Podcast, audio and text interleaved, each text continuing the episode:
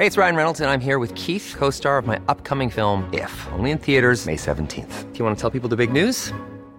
All right, I'll do. Sign up now and you'll get unlimited for $15 a month in six months of Paramount Plus Essential Plan on us. Mintmobile.com slash switch. Upfront payment of $45 equivalent to $15 per month. Unlimited over 40 gigabytes per month. Face lower speeds. Videos at 480p. Active Mint customers by 531.24 get six months of Paramount Plus Essential Plan. Auto renews after six months. Offer ends May 31st, 2024. Separate Paramount Plus registration required. Terms and conditions apply if rated PG. Tarde a tarde, lo que necesitas saber de forma ligera, con un tono accesible. Solórzano, el referente informativo.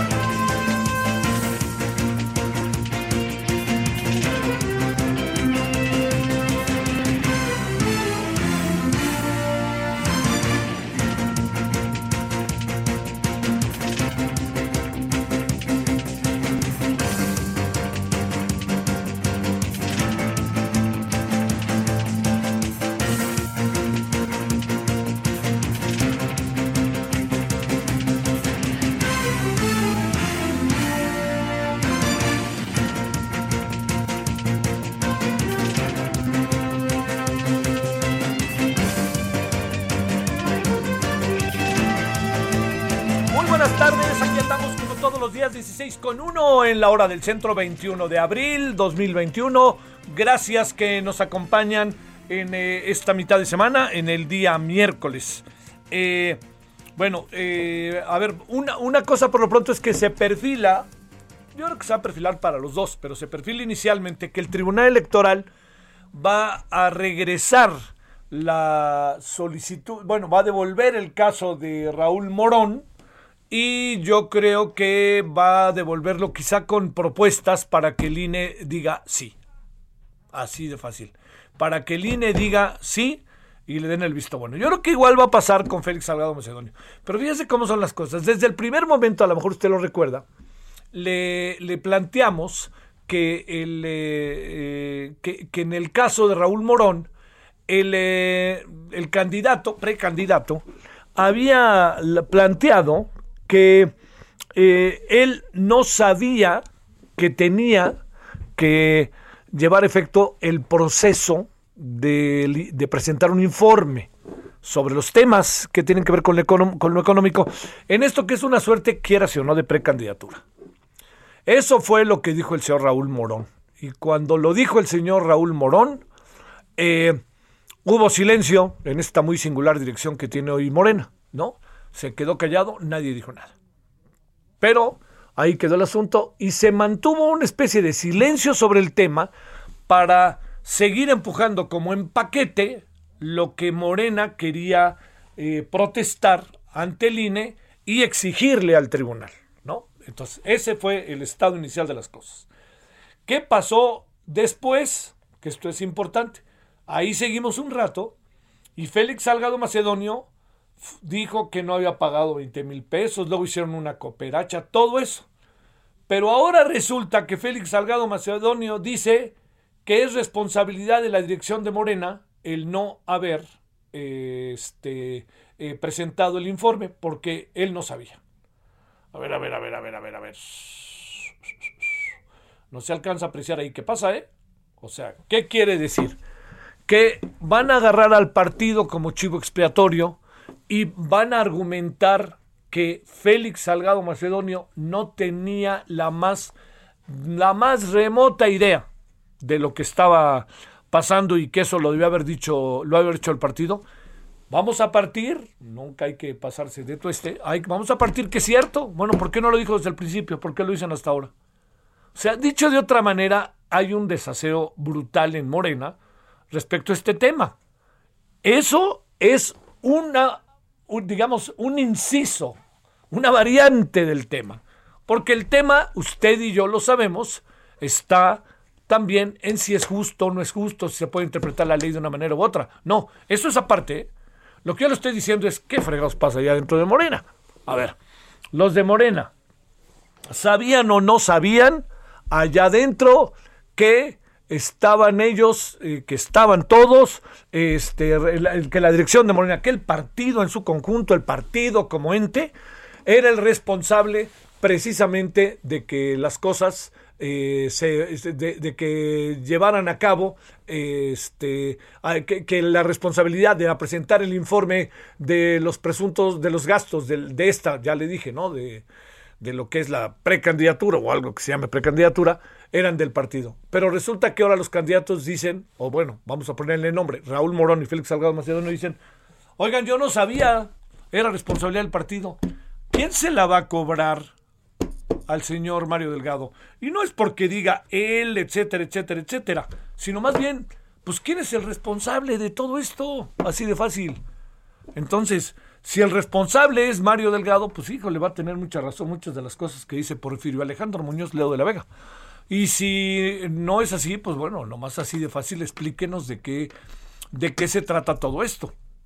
Porque una manera, que esto es algo que me parece muy terrible, una manera de poder es, eh, dirigir, estructurar, buscar la solución al problema, es decir, yo no fui, fue el otro. Y el otro es responsabilidad de él. Ah, entonces es culpa del otro. Y exoneramos al que es el, es el, actor directo de lo que estaba pasando. Muy, muy confuso, ¿eh? Muy confuso. Yo creo que ahí pónganse de acuerdo. Y yo no quisiera pensar que ese es un intento de buscar una solución, ¿no? El intento de solución es buscar, es que el precandidato o el señor Félix Salgado no sabía porque no se lo dijo el partido y porque es una responsabilidad directa del partido. Aunque yo diría, si él pertenece al partido, todo este asunto queda en una corresponsabilidad porque el personaje debería de saberlo al formar parte del partido. Bueno, ya. Este es un asunto que créame, yo lo veo particularmente delicado. ¿eh? A mí no me parece que pueda pasar. Va a pasar por alto, pero lo que queda es que sí es delicado. Hay muchos asuntos que estamos viendo que son delicados, aunque pasen por alto. Y yo le diría, este es uno de ellos, porque es un asunto de legalidad, es un asunto de que a lo mejor están buscando una salida a un problema, es un asunto de que el INE está aplicando la ley, es un asunto de que le quieren pegar a como de lugar al INE desde Morena, es todo eso. Y es pensar que el tribunal lo tienen a la mano, porque el presidente del tribunal, pues este, tiene muchas simpatías, como el presidente de la Corte, con ya saben quién.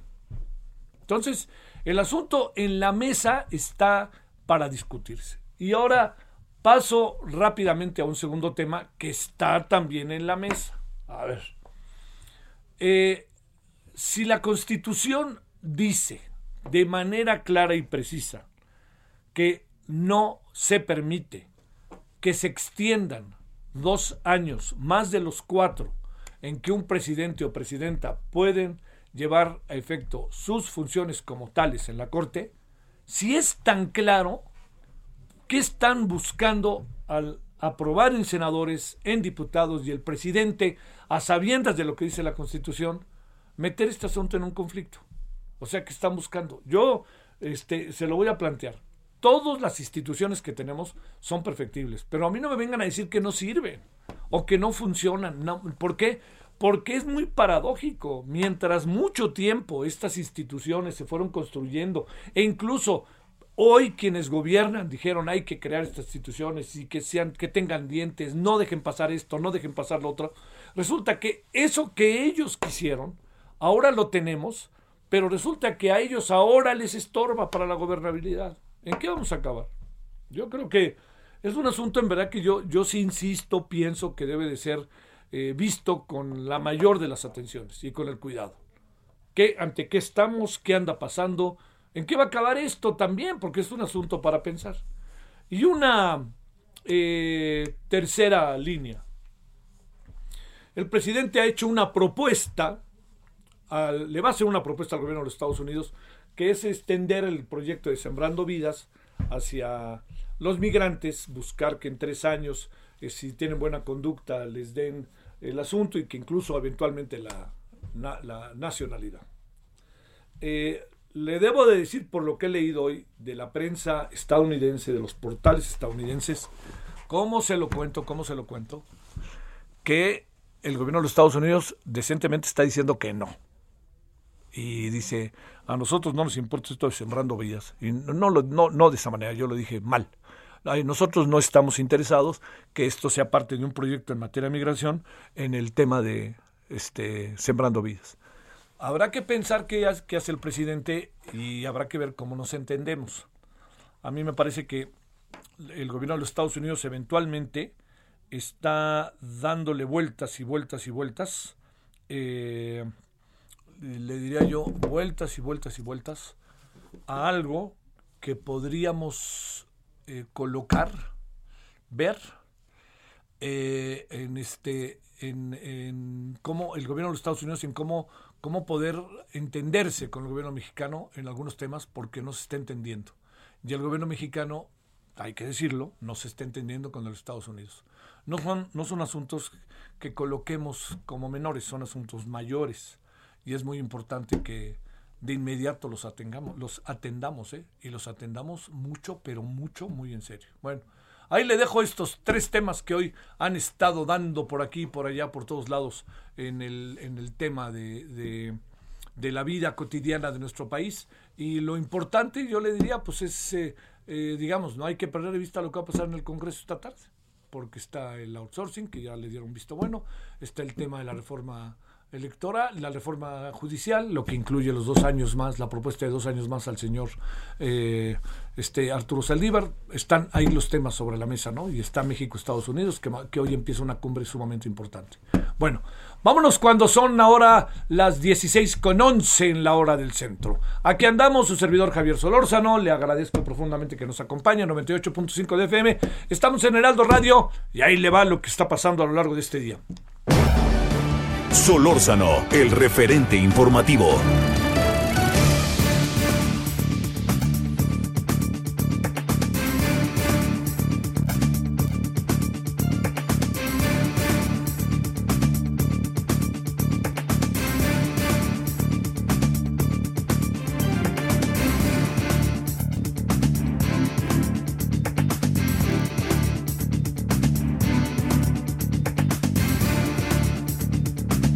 Bueno, entonces aquí andamos agradeciéndole que esté con nosotros. Eh, el juez, eh, por cierto, Juan Pablo Gómez Fierro, que está especializado en competencia económica, otorgó nuevas suspensiones de carácter provisional contra el Padrón Nacional de Usuarios de Telefonía Móvil, el PANOUT, y le cuento pues que ya está en la mira. Ya está en la mira de ya saben quién y de todos, y es un juez que está ahí vendido y que por favor, ¿por qué no ¿por qué no visualizan la posibilidad de que el juez, acorde a la información que tiene y a la aplicación de la ley, esté dando estos amparos? ¿Por qué pensar luego, luego, que si ya le dio fulano de tal una lana y ya lo convenció y es un tramposo hijo de su tal por cual, híjole, es que por ahí no, no, no, no vamos a caminar? Porque la cultura de la desconfianza es lo que mata las relaciones entre las personas y en un país, imagínese lo que significa. Si el presidente no va a confiar en los aparatos de justicia, de no ser los que él pone, jodidos andamos. ¿eh? No veo por dónde vamos a salir. Bueno, vámonos entonces a las 16 con 13 en la hora del centro. Le quiero agradecer a Luis Omar Montoya, doctor en historia por Ciesas, por el muy famoso y afamado Ciesas, miembro del Sistema Nacional de Investigadores de México, quién sabe si lo sea, porque no sé si es de los privados, y eh, el tema es eh, este nuevo rating, esta nueva consideración respecto a las ciudades en el mundo que son más violentas, en donde resulta que nos apareció una de Guanajuato. Bueno, Luis Omar, te saludo con gusto, ¿cómo has estado? Hola Javier, ¿cómo estás? Un gusto saludarte, muy bien, muchas gracias. ¿Ya te quitaron o no te han quitado tu SNI? Eh, todavía no, pero pues ya ves que acaban de aprobar el reglamento y, a los que están en universidades privadas pues ya les dieron cuello. O sea que te va a tocar. Eh, afortunadamente no, pero, pero sí me parece totalmente fuera de lugar la decisión que tomó el gobierno. Francamente no, no corresponde. Eh, me parece completamente equivocado porque hay instituciones privadas de excelencia como la Ibero, como la UDLA o como el TEC de Monterrey que contribuyen y han contribuido a la ciencia, ¿no? Oye, y, también te diría, este Luis Omar, pues también te diría la, la, otra parte, parece que se toma esta decisión, pero se beneficia a otros, ¿eh?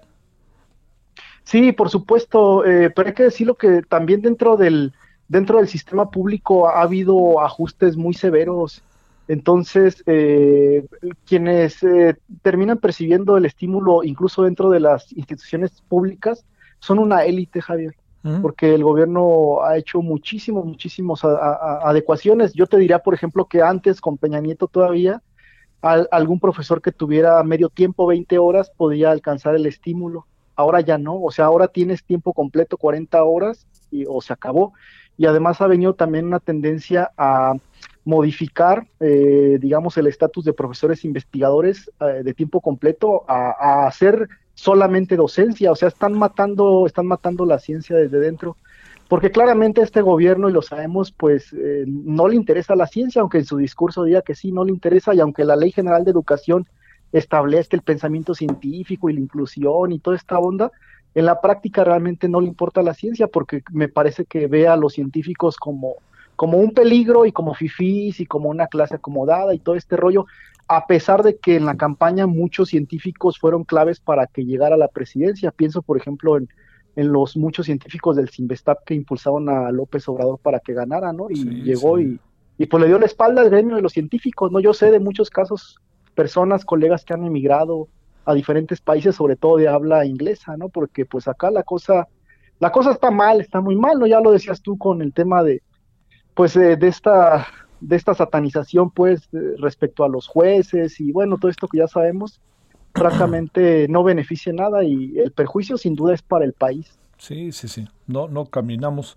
Oye a ver déjame eh, plantearte este eh, Luis Omar ¿qué, qué, qué, lectura le podemos dar qué, qué tan tan tan cierto es qué tanto de repente son informes que que no sé si tengan todas las variables para poder tener una respuesta precisa. ¿Qué, qué, en qué andamos, para decirlo muy claro, con el tema de la eh, de las ciudades más peligrosas en las que aparece la ciudad de las cajetas. Yo me acuerdo tanto que iba de chico y mi papá nos llevaba a Celaya y ahora todo el mundo quiere correr materialmente. Sí, pues, francamente no, no me sorprende eh, porque desde dentro acá en Guanajuato esta tendencia de descomposición ya tiene muchos años. Entonces, eh, ciertamente el municipio de Celaya, Guanajuato, apareció como la ciudad más violenta del planeta, eh, con una tasa de 109.038 homicidios por cada 100.000 habitantes. Quien hizo esta, esta medición fue el Consejo Ciudadano para la Seguridad Pública y la Justicia Penal, el ranking corresponde al 2020 y están las 50 ciudades más violentas del mundo y hay que decir que en, el lugar 1 aparece Celaya y en el lugar 5 aparece Irapuato, que son pues municipios vecinos. Eh, y, de, y, de, y, en los primeros siete lugares hay ciudades mexicanas, entre ellas, claro, El Paso, eh, bueno, perdón, Ciudad Juárez, El Paso, eh, por supuesto Tijuana, ¿no? San Diego, esta, esta zona fronteriza, Ciudad Obregón, Sonora, ¿no? Eh, es decir, eh, no solo es Guanajuato, sino el país, ¿no? Eh, claro que en, el caso de Guanajuato, si uno revisa el, mapa, se va uno a dar cuenta que mm, aunque Celaya no es exactamente en términos geográficos el punto de acceso a Guanajuato viniendo de la Ciudad de México, sino son los apaseos, pues es la zona central, o sea, es todo, es todo el corredor industrial, es donde está la mayor concentración demográfica Celaya, Villagrán, Salamanca, Irapuato, esa es la zona pues de la guerra de los cárteles también, ¿no? Desde hace varios años hasta culminar pues con subir hasta León y luego los altos de Jalisco. Entonces, eh, claro que la propia eh, ubicación, digamos, geopolítica de Celaya, pues también contribuye, es decir, está, está entre, entre Villagrán, Cortázar y los apaseos. además de que mm, Celaya es la tercera o es considerada la tercera ciudad más importante en términos demográficos y económicos de Guanajuato, ¿no? Eh, de acuerdo con el INEGI, que publicó pues los resultados de su censo en enero pasado, León es la ciudad más poblada de Guanajuato, cuenta con 1.721.000 habitantes, Celaya cuenta con 521.169 personas e Irapuato tiene 592.953 personas. Es decir, eh, si uno lo ve desde esta, digamos, visión demográfica, pues sí es alarmante la situación tanto de Celaya como de Irapuato, eh, que como digo, eh, desde dentro no, no sorprende, pues, porque la, la dinámica de descomposición ha sido ya de muchos años. Ahora hay que decir que tanto Celaya como Irapuato pues son, son municipios gobernados por, por el PAN. ¿no? Eh, esta zona también del Bajío pues es la que pues es la que sostiene el Producto Interno Bruto del estado de Guanajuato. Estamos ahora sí, Javier, en, tiempos de elecciones eh, completamente, ¿no? Eh, este, el día de ayer precisamente dieron arranque las, las campañas en su totalidad aquí a nivel estado, los, los candidatos a las diputaciones locales. Y hay que decir que a pesar de, esta inercia, tanto en Celaya como en Irapuato, como en el propio León, los candidatos eh, que van a la cabeza de las encuestas, y por mucho estoy hablando más del 60% de preferencia, son los que representan al PAN. Entonces, eh, ciertamente yo me queda muy claro y comprendo que esto se debe también a, la inercia nacional, es decir, a que a que el gobierno federal, pues la verdad también ha hecho muy mal su trabajo. Entonces la gente en Guanajuato, además de que es panista, pues prefiere ahora sí que irse por más vale malo por conocido que bueno por conocer. Eh, esto, más allá de las elecciones, pues sí ya deja una preocupación en la ciudadanía, porque faltan tres años más de gobierno de, del López Obradorismo y uno comienza también a intuir, Javier, que con esta reforma al Poder Judicial y los dos años más que quedará Saldívar al frente de la Suprema Corte y tal, pues parece comenzar a, oler a una posible reelección de López Obrador, ¿no? Una, una cuestión así, ¿no? que en cierto momento parecía irreal, pero me, ahora creo que, que por ahí pinta, pinta el asunto, ¿no?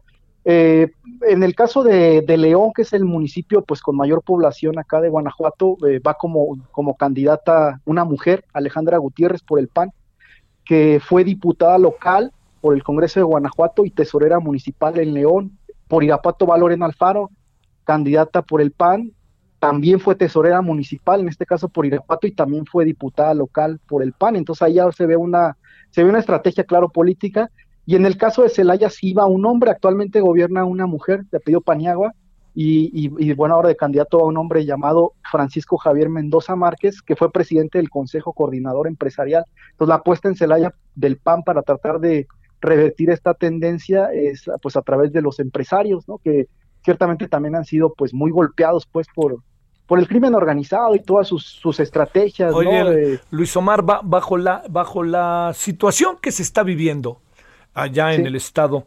Te pregunto eh, en breve, ¿tú crees que pudiera ganar el PAN eh, Guanajuato?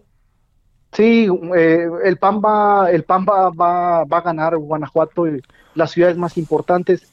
Algunas ciudades periféricas las va a ganar Morena, pero realmente no, no, no van a tener pues un peso considerable, un daño pues digamos electoral para, para el PAN. El PAN se va a mantener de hecho, va muy a la cabeza en, los municipios más importantes, incluido Guanajuato, León, Irapuato, Celaya, Salamanca también lo va a ganar el PAN, lo va, lo va, a arrasar, pues.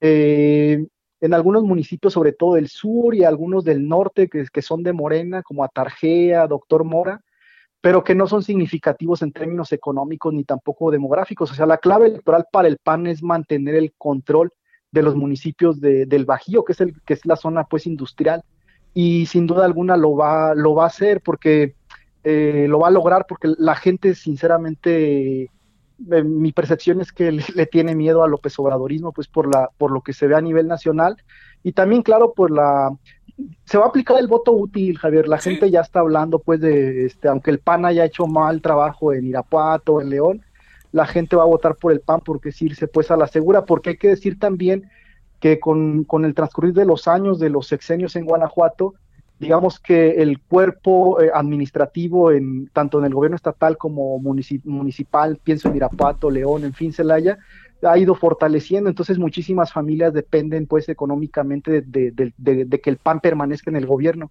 Entonces también desde ese lugar este pues hay, digamos, un, un interés válido, pues, eh, de, de, parte de la ciudadanía para que el PAN se mantenga. Por supuesto que uno como ciudadano y en este caso como historiador, uno entiende que el PAN también ha sido responsable, pues, en esta descomposición. por supuesto. Pero ciertamente que, que la dinámica nacional tampoco, pues, tampoco ayuda, ¿no? La verdad es que este, este pleito que, que traen eh, desde hace ya, pues, ya varios años, desde que inició el sexenio entre el gobierno López Obradorista y, y el gobierno de Guanajuato, pues al final pues nos termina perjudicando pues a los ciudadanos. Pero sí a tu pregunta, absolutamente va, va a arrasar el PAN definitivamente.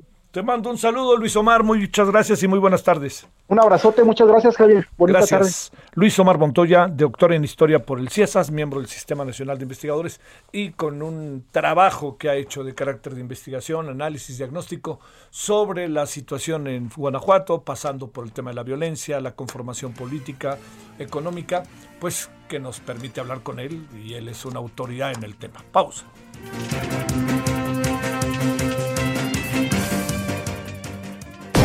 El referente informativo regresa luego de una pausa. Estamos de regreso con el referente informativo.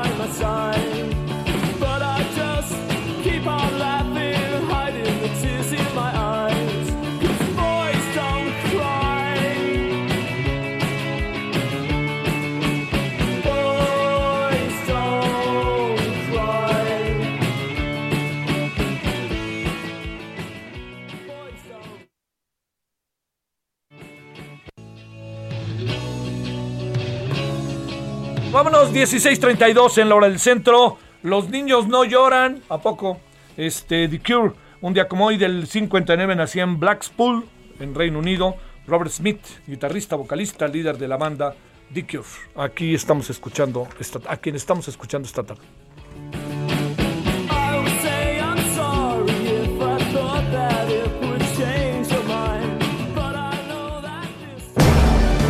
Solórzano, el referente informativo.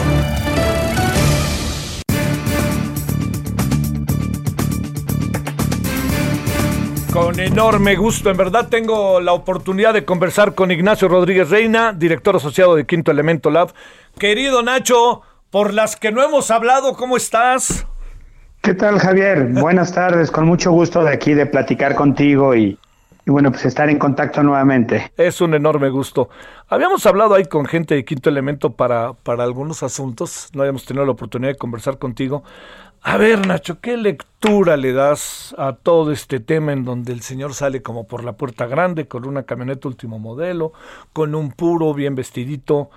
Me refiero al señor Ansira, mientras el señor eh, Lozoya, pues parece que lo, o lo acorralan o ya no tiene parque o qué piensas Nacho qué han investigado ustedes allá en Quinto Elemento bueno mira yo creo que em, la liberación de y esa imagen me parece que representa muy bien eh, como tú lo, lo, platicas pues un poco lo, la sensación que yo tengo después de haber investigado digamos y publicado sobre de hecho incluso un poco antes de que incluso hubiese una acusación formal, pues yo tengo una sensación muy agridulce de esta, esta noticia, Javier, porque pues por una parte uno dice, bueno, mira, el señor va a reintegrar eh, lo que presuntamente el sobrecosto que vendió, digamos, esta planta de fertilizantes a, Pemex, y bueno, va a regresar eh, esa cantidad, 216 millones de dólares, que, bueno, pues tampoco es una gran cantidad de dinero para lo que requiere una empresa de ese tamaño. Sí. Obviamente está muy bien que regrese, que regrese lo robado, vamos a decir, o lo, pues sí, lo que el sobrecosto al que, que recibió por vender una planta chatarra. Pero por otra parte también me parece que esto no es un sinónimo de justicia y creo que los mexicanos, millones de mexicanos, hemos estado esperando durante décadas que eh, las cosas cambien en este país y que los términos de impunidad eh, y de justicia verdaderamente tengan un significado distinto. A mí no me parece un, acto de justicia. Me parece que es un acuerdo entre cúpulas, entre cúpulas del poder, entre la presidencia de la República, entre este multimillonario empresario y la fiscalía. Es un acuerdo en lo oscurito, Javier, porque, pues mira, los términos que conocemos, eh, digamos, el señor eh, Pemex eh, recupera esta cantidad, estos 216 millones de dólares, y el señor Ancira se va a su casa y ya, tan tan. Eh, esta solución, aunque es legal, hay que decirlo, por supuesto que está en la legislación, me parece que de alguna manera defrauda y sabotea los esfuerzos de la sociedad por luchar contra la corrupción y la impunidad. ¿Por qué lo digo? Porque mira, eh, creo que había suficientes elementos de la Fiscalía como para haber armado un, un caso sólido, contundente, bien, con, con evidencias y pruebas, de tal manera que el señor se hubiera ido a juicio. Seguramente, si se armaba un caso así, hubiera tenido que regresar ese dinero, pero también se hubiera sometido y hubiera recibido una sanción por una conducta corrupta, hay que decirlo. El señor no es ninguna blanca paloma. El señor, en este solo en este caso, y no sabemos muchos otros casos, Javier, el señor cometió, desfalcó a la nación. En acuerdo con Emilio Lozoya, con quien se puso de acuerdo, por lo menos es lo que la acusación y la información que tenemos, para eh, obtener 200 millones de, sobrecosto de dólares, que es una cantidad impresionante, son como 800, 900 millones de pesos. Este, bueno, bueno, pues se puso de acuerdo, él decidió darle, al menos lo que sabemos, millones de dólares a los Lozoya, es decir, hay dos partes, Lozoya y Ansira, y bueno, se pusieron de acuerdo para hacer un delito. Y bueno, lo, lo ideal hubiera sido que hubiese sido sometido a un proceso justo, por supuesto, y que los mexicanos hubiéramos hecho de esto un ejercicio cívico-pedagógico en el que entendiéramos que nadie, por muy multimillonario que, que sea, puede estar encima de la ley y que no puede ser que solo porque el señor tiene para pagar buenos abogados y reintegrar el dinero, se va a su casa tranquilamente. Eso me parece, me parece por eso que no es un acto de justicia, Javier. Oye, eh, 200, ¿cuántos? Es 16 millones. 16 millones de dólares. ¿Quién los pagará? ¿Qué piensas, Nacho? Él, él, no va a pagar un peso, eso es la otra cosa. Quien va a pagar esa cantidad además en abonos anuales para que sea más cómodo. Sí, en noviembre, ¿no? sí, en los noviembres, va a ser la empresa Altos Hornos, que hay que decir que él ya vendió sus acciones, de hecho era parte de los acuerdos, él ya vendió sus acciones de, de Altos Hornos. Él tenía el 55% de las acciones de esta empresa siderúrgica, que es muy importante, es una empresa que está evaluado, bueno, por lo menos en febrero de 2020, el año pasado, estaba evaluado en 3.500 millones de dólares. Es decir, que si él tenía el 55%, pues ha de haber recibido como 1.750 millones de dólares de fortuna personal. Pero él no va a pagar, Javier. Quien va a pagar va a ser la empresa que accedió, pues con tal de llegar a un acuerdo, a hacerse cargo de este acuerdo reparatorio. Y, y bueno, nuevamente, pues el señor Ansira pues no pagará. Y lo que debió haber sido un proceso claro y transparente de frente a los ciudadanos que nos enteramos si Enrique Peña Nieto pues le dio la orden, si Luis Videgaray intervino, cómo pactó con, con Emilio Lozoya, cómo ah, dijeron que eran cuatro, cinco, ocho millones de dólares. Eh, ¿En qué momento se realizó ese pacto? ¿Fue en la torre de Pemex o en la torre corporativa de, Grupo Acereo del Norte, que, que, es la torre donde Ansira despachaba y a donde iba con una frecuencia inusitada en helicóptero? Eh, Emilio Lozoya tomaba el helicóptero en su casa y aterrizaban en la torre corporativa de Altos Hornos. En fin, lo que debió haber sido un proceso ejemplar para que verdaderamente supiéramos que nadie está por encima de la ley y que si cometes un delito, no solo porque tengas mucho dinero te puedes ir a tu casa tranquilamente, pues este, eso que pudo haber sido, pues no lo fue y puso de acuerdo, pues que todo se quedó en una caja negra, oscuras, y un acuerdo entre cúpulas, Javier. Oye, y es el hombre, hasta donde entiendo, Nacho, totalmente libre. O sea, para que deje de serlo, tendrían que imputarle otros cargos que no sean esos. Sí, y además ni siquiera está obligado a servir como testigo de cargo contra Emilio Lozoya, ¿eh? Él, no, oh. él, él no adquirió nada de ningún compromiso. Yo doy dinero, la PGR se desiste y le pide al juez que me libere, sin siquiera yo tener un antecedente penal o un antecedente de esta naturaleza en mi historia de vida. Como si fuera, como si fuera, digamos, alguien que se ha conducido con honestidad y probidad cuando no es así. Oye, el, presidente pondera de manera superlativa el hecho de que devuelva el dinero. De esta, esta parte desde el ejercicio del poder de la propia fiscalía, pues ¿qué puede estar buscando al tomar una decisión de esta naturaleza? porque de alguna otra manera se le sigue pelando, interpreto yo Nacho, el señor Emilio Lozoya. Sí, pues mira, yo sé que muchos van a interpretar y sobre todo como el presidente de la República, mucha gente que pues que son seguidores de él, como un gran triunfo. Pues a mí me parece que no es un gran triunfo, de hecho que es una noticia bastante triste, porque mira, décadas de inversión de energía social de muchísimos mexicanos de buena ley, de buena fe, pues que hemos buscado durante generaciones que estas cosas no ocurran, yo creo que nos sentimos como que ah, nos vendieron una ilusión de que sí se iba a proceder. Y no, resulta que pues, porque se regrese lo robado, porque es básicamente eso. Al regresar lo robado, pues entonces ya, ya queda todo eh, exonerado como si hubiera exorcizado lo que sea. Y el otro caso, pues lo estoy ¿qué va a pasar? Yo siempre he sostenido, Javier, que va a ser un fiasco, ¿eh? Sí. Este, yo no creo que la fiscalía haya hecho ningún trabajo de investigación adicional a lo que hicieron los fiscales brasileños y, y organizaciones periodísticas como en la que yo estoy, Quinto Elemento Lab y Mexicanos contra la Corrupción. Y que bueno, pues le compró ahí todo el discurso al señor Lozoya en el que menciona 70, digo, es muy fácil mencionar a, al expresidente Peña Nieto, a Luis Videgaray, a José Antonio Midi. El chiste es que lo pruebe. Si no lo prueba, si no lo prueba, pues evidentemente son los dichos del señor Lozoya, contra quien sí existen pruebas, Javier.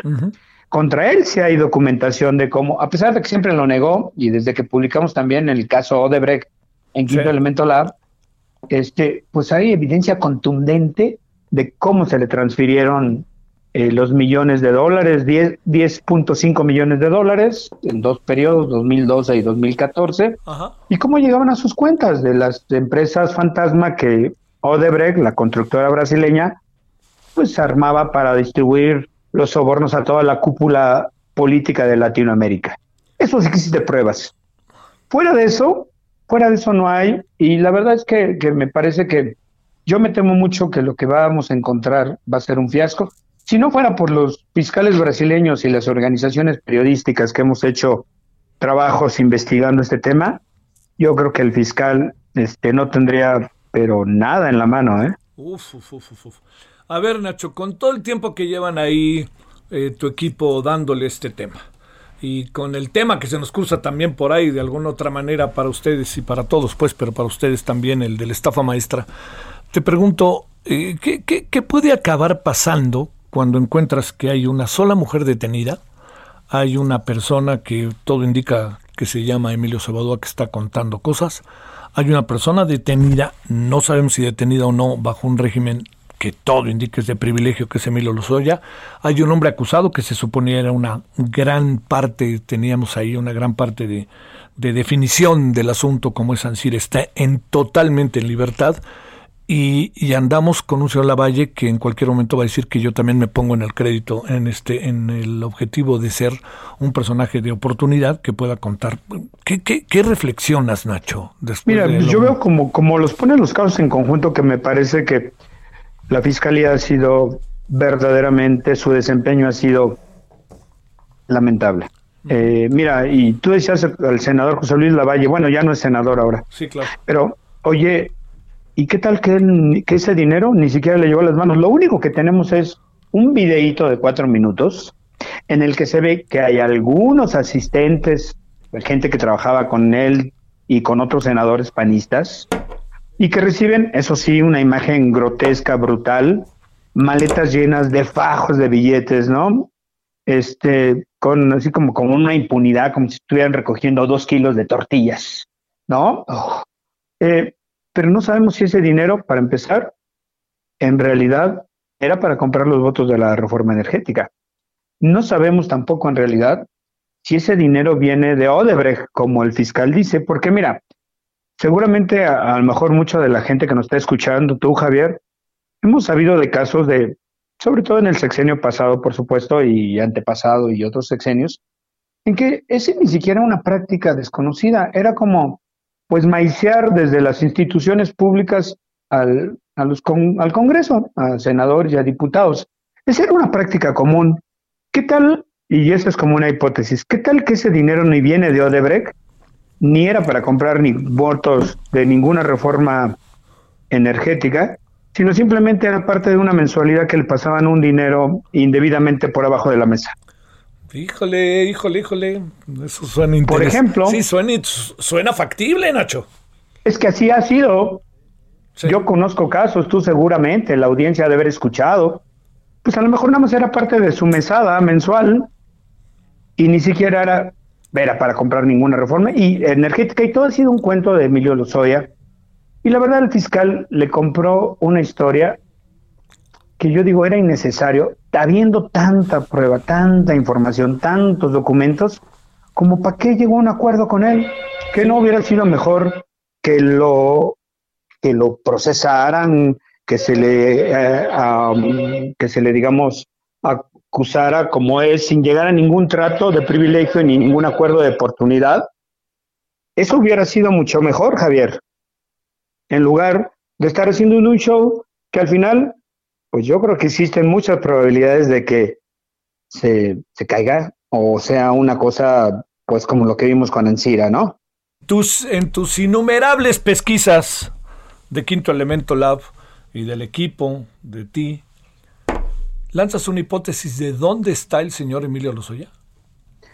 Mm, la verdad es que no, no, no tengo ahí en esta parte, aunque hemos trabajado, no, no nos hemos metido en esa área.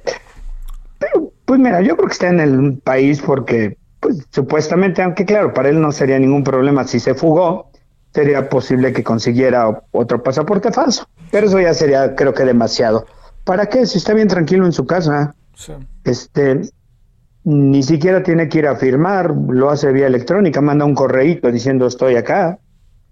Pues yo creo que está muy tranquilo, yo creo que está tranquilo. Acabará en la cárcel, la medida que podría estar tranquilo, ¿no? ¿Acabará en la cárcel, Nacho? Híjole, no lo sé, no lo sé. Fíjate. Si, si llega a un acuerdo, que ese es, por ejemplo, lo que pienso que puede ser el fiasco, un acuerdo en que le digan, bueno, pues mira, tú este, te vamos a dar una pena porque colaboraste mucho, aunque no haya colaborado nada. Sí. Este, eh, y pues te tocan dos años, de los cuales, como te portaste bien, puedes pasarlo en prisión domiciliaria, en fin, la verdad es que el trato de privilegio que tiene, pues obviamente es resultado de un pacto y pues sería muy difícil decir que será distinto, ¿eh? Sí, sí, sí, sí. Eh, ¿Cuál es el siguiente alto en el camino? ¿Quién sabe, verdad? Pues mira, se supone que deberían haber ya eh, terminado la investigación. Los seis meses ya pasaron que pidió este, que pidió el fiscal para que se ahondara mucho más la investigación, que la verdad que me parece un poco, pues un desprecio pensar hacia los ciudadanos que nos ya nos tragamos, digamos, esos ardides fácilmente. Sí.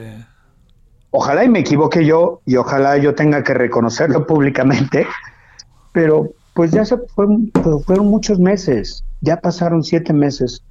Ese plazo de la investigación adicional para presentar el caso ya, pues ya concluyó y pues la fiscalía es un ente oscuro, cerrado, del cual no sabemos nada.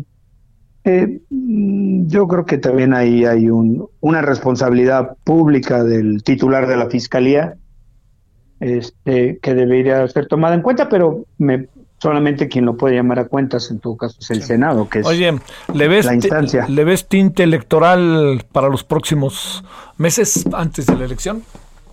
Pues esa pues es una hipótesis, pero mira, con lo de Ansira ya hasta lo dudo, ¿eh? Sí. Porque si hubiera una condena contra Emilio Lozoya, obviamente eso beneficiaría a, pues, al gobierno federal y obviamente a Morena, ¿no?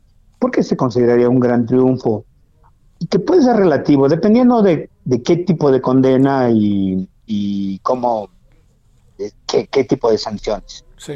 Pero, pues mira, lo de Ancira también era posible que lo utilizaran como un gran triunfo electoral. Pero claro, el presidente podrá decir, pues logramos que nos regresara lo robado, ¿no? Y presentarlo como un gran triunfo de la justicia contra la corrupción. Yo, yo no lo veo así y seguramente hay muchos mexicanos que no lo vemos así, porque por todo lo que ya platicamos. Pero en efecto, pues lo pueden utilizar y si eh, una, una, digamos, un, juicio que inicie y que se convierta en un, como en show y eso, obviamente puede ayudarle a, pues al partido en el poder que es el, eh, Morena, ¿no? pero Híjole, creo que no tenemos suficientes elementos todavía ¿eh? para decir lo que sí. Oye, Sobre todo porque el caso está bien flojito. Sí. Oye, eh, de muy en breve, de otro caso que sí que has estado cerca de él, si se puede, Nacho, que es el tema de Rosario Robles. Seguiré en la cárcel, Rosario, ¿verdad? Pues yo creo que más bien porque es una venganza casi personal, de, hay una enemistad y una adversión de el presidente López Obrador contra ella, y yo creo que eso explica el salto diferenciado. Yo no digo que no sea culpable, ¿no? Pero evidentemente, pues también tampoco digo que no sea culpable Lozoya y mira la diferencia de trato.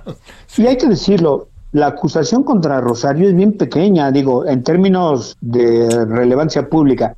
Es simplemente por omisión en sus funciones, es decir, que no se encargó de supervisar y de garantizar que no se desviaran los miles de millones de pesos que se desviaron, que eso, que eso existe como evidencia. Sí. Eh, pues sí, ella, ella había intentado llegar a un acuerdo con la fiscalía, parece que la fiscalía lo había rechazado, es decir, ya ni siquiera quiere la fiscalía llegar a un acuerdo con ella. Entonces, sí, me temo que va a estar más, más meses que tanto no lo sé, pero pienso que no va a llegar a un acuerdo rápido con ella. Te mando un gran saludo, en verdad. Muchas, muchas gracias, querido Nacho Rodríguez Reina, que estuviste con nosotros. Javier, muy buenas tardes, que estén muy bien, buen, un saludo a toda la gente. Muchas, muchas gracias. Bueno, vámonos a las 16.52. ¿Qué pasa en la carretera México-Cuernavaca? Que hay un soberano relajo. A ver, Rogelio López, ¿qué pasa en la carretera México-Cuernavaca? Hola Javier, es un placer saludarte y bueno, pues vaya problemas que hay justamente en esta zona de lo que es el kilómetro 66 o mejor conocido como la Pera esta curva que ha sido el coco o los demonios de muchas personas, bueno, pues hoy fue para un eh, camión, un eh, conductor de un tráiler, el cual pues llegó con todo a lo que es esta curva, este pues queda completamente volcado, atravesó ambos carriles y bueno, pues este eh, pues trae aproximadamente 60 toneladas de, de varios productos perecederos, en este momento, Capufe continúa trabajando fuertemente, sin duda eso te lo puedo comentar, para poder así terminar el traspaleo de esta caja, el cual quedó eh, pues con las llantas para arriba, eh, se encajó la cabina directamente en, la, en, en el muro de contención. Entonces, solamente lo que ha hecho la Guardia Nacional, que ha podido desahogar muy poco, ha sido pues que se habilite un carril por el acotamiento hacia dirección hacia la Ciudad de México. Para lo que es la Ciudad de México hacia Morelos, hay una parte eh, interna que es como un campamento de Capufe, el cual se abrió para poder atravesar la, la, la pera y poder ingresar ya hacia la autopista, pero oh gran sorpresa, lleva seis horas de bloqueo exactamente lo que es el paso expreso, o sea, ya en Morelos tenemos seis horas de bloqueo por habitantes de Morelos, los cuales exigen agua. Entonces, es un total viacrucis para los amigos que quieran ingresar o llegar hacia lo que es Muy en breve, ¿cuánto hará alguien de Cuernavaca, México ahorita? Mira, así breve, estábamos hablando con unas personas, llevan cuatro horas estacionados. Gracias, Rogelio. Pausa. El referente informativo regresa luego de una pausa. Tarde a tarde, lo que necesitas saber de forma ligera, con un tono accesible. Solórzano, el referente informativo.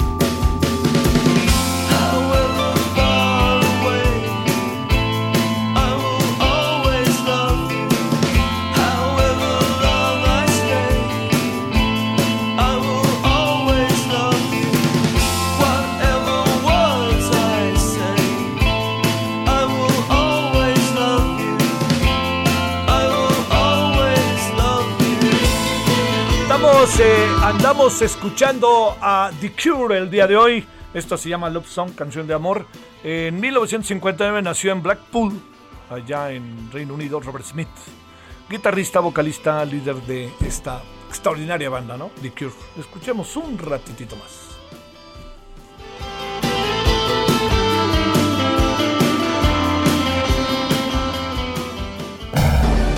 Solórzano, el referente informativo.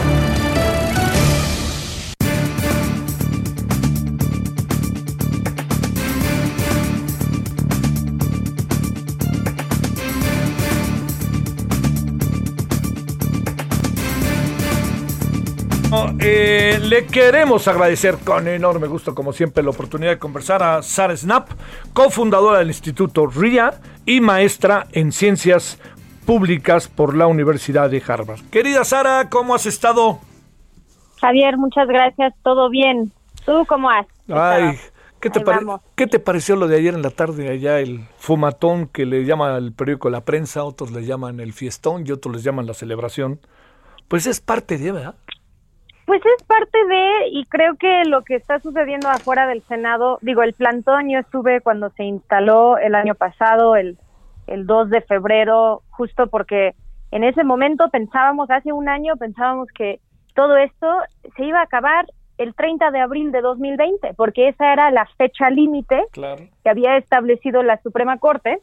Eh, ahora nos vemos enfrentados con otra fecha límite, pero Em, entonces, el plantón en, en, en cuando, lo, cuando lo instalamos era para hacer mucha educación, ¿no? Para que la gente podría acercarse a la planta, entender cómo era, ¿no? Dejar que hubiera unas plantas. Era un acto de desobediencia civil. Em, y creo que por la falta de acción por parte de las y los legisladores, pues vemos que entonces se lleva eh, a un extremo eh, que no es necesario, pero al mismo tiempo se entiende, porque la gente ya está está harta y ayer había muchos muchas actividades no para el para el llamado 420, eh, pero sin duda eh, lo que sucedió afuera del Senado, ese fumetón siendo un espacio libre, abierto, pues ya muchísima gente eh, asistieron a lo largo del día. Y yo de lo que entiendo las actividades van por cuatro días, ¿no? Justo haciendo broma con con esa con esa diputada que hablaba del viaje de cuatro días eh, y entonces van a tener actividades ya por varios días más, pero probablemente no con tanta con tantas personas. Bueno, oye, a ver, eh, em, digamos, hemos eh, abordado el tema con la diputada Lucy Riojas, con Marta Tagle, ahora contigo, o sea, ¿cómo podríamos calificar cómo queda el estado de las cosas? Porque por más que sea esto, nos va a volver a alcanzar una circunstancia en poco tiempo, o sea, no se cierre el asunto, sino más bien, ¿qué te parece si en septiembre otra vez vuelve a salir el tema y vuelve a salir el tema porque no acaba de ajustar acorde al terreno concreto bajo el cual vivimos, vive el país, vive el mundo, vive nuestro campo, vive nuestros jóvenes, etcétera? Pues sí, eso ha sido nuestra eh, pues nuestra perspectiva de que en realidad tienen que ir avanzando, porque esto ya es la tercera vez que, que van a estar, bueno, ahora va a ser la cuarta prórroga que, que, piden. Em, y sabemos que en realidad es por una situación de miedo al periodo electoral, en de que ellos ven que esto les podría eh, afectar negativamente, que la oposición va a salir a decir, ¿no? Que que, ellos legalizaron las drogas y se los dieron a sus hijos, ¿no? Em, cuando yo en realidad creo que ellos podrían intentar pues revertir ese discurso, hablar de todos los beneficios para el campo, de que esto es parte de la política de primero los pobres, es una forma de, de crear beneficios económicos para el país, enfrentar también la crisis de salud que tenemos, em, en fin, como que todas las bondades, porque nosotros sabemos, basada en la evidencia, que todas las jurisdicciones que han avanzado en una regulación de cannabis, ya cuando empiezan a recaudar esos impuestos, ya cuando ven que, que sí funciona, de que no es de que aumenta el consumo en personas jóvenes, sino eh, al, al, al, revés, que, que sigue estable, ¿no? Se mantiene igual en personas jóvenes y donde ves un aumento en el consumo es en personas arriba de los eh, 45, 50 años, porque probablemente ellos eh, pues no querían consumir porque era ilegal, pero ahora que pueden ir a un dispensario, pues se sienten mucho más seguros. Y entonces ellos ven muchos beneficios y por eso ahora gobernadores que cuando lo estaban votando, ¿no? Como Colorado en 2012, ahora son, eh, son, están abogando por la regulación, porque ven que hay eh, pues mucho más positivo que puede venir de esta política. Entonces, a mí me da pues, pues un poco de coraje de que no podemos avanzar, de que también no están respetando para nada los tiempos de la Suprema Corte que ya les ha dado suficiente tiempo.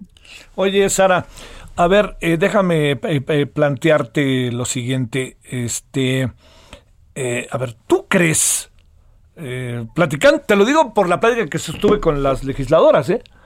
¿Tú crees que realmente sea una condición del elector el de repente ver que un partido, en este caso el partido mayoritario, que cuenta mucho, junto con lo que puede pensar eventualmente el presidente sobre el tema, que a pesar de lo que diga la secretaria de Gobernación, eh, puede pesar mucho en el electorado una legislación en esta materia que sea más más, pues, más acorde a las circunstancias. Voy a utilizar la palabra, si te parece, Sara, más libre.